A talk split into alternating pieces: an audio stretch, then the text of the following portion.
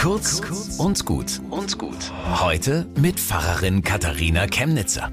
Es gibt ein Gruppenspiel zur Selbsterkenntnis, immer in Dreiergruppen. Eine Person ist das Engelchen, eine das Teufelchen und die in der Mitte ist die Person, die sich bei einer Gewissensfrage entscheiden soll.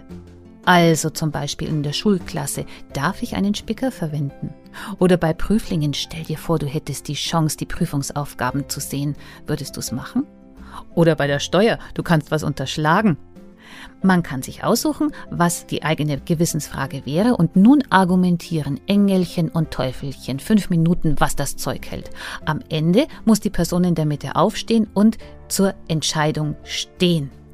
Und es ist erstaunlich, nicht immer gewinnt das Engelchen. Der Spieler vom Teufelchen hat meistens einen Mordspaß. Dem Engelchen geht's nur gut, wenn es überzeugen konnte. Und wenn nicht, und ich frag Engelchen, sag mal, hättest du gerne das Teufelchen oder deinen Menschen gehauen?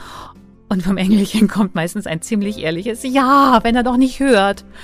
Also wenn die guten Argumente ausgehen, dann muss man zur Gewalt greifen, um zu beschützen, wofür man sich verantwortlich fühlt. Tja, und jetzt haben wir was zum Nachdenken. Bis zum nächsten Mal.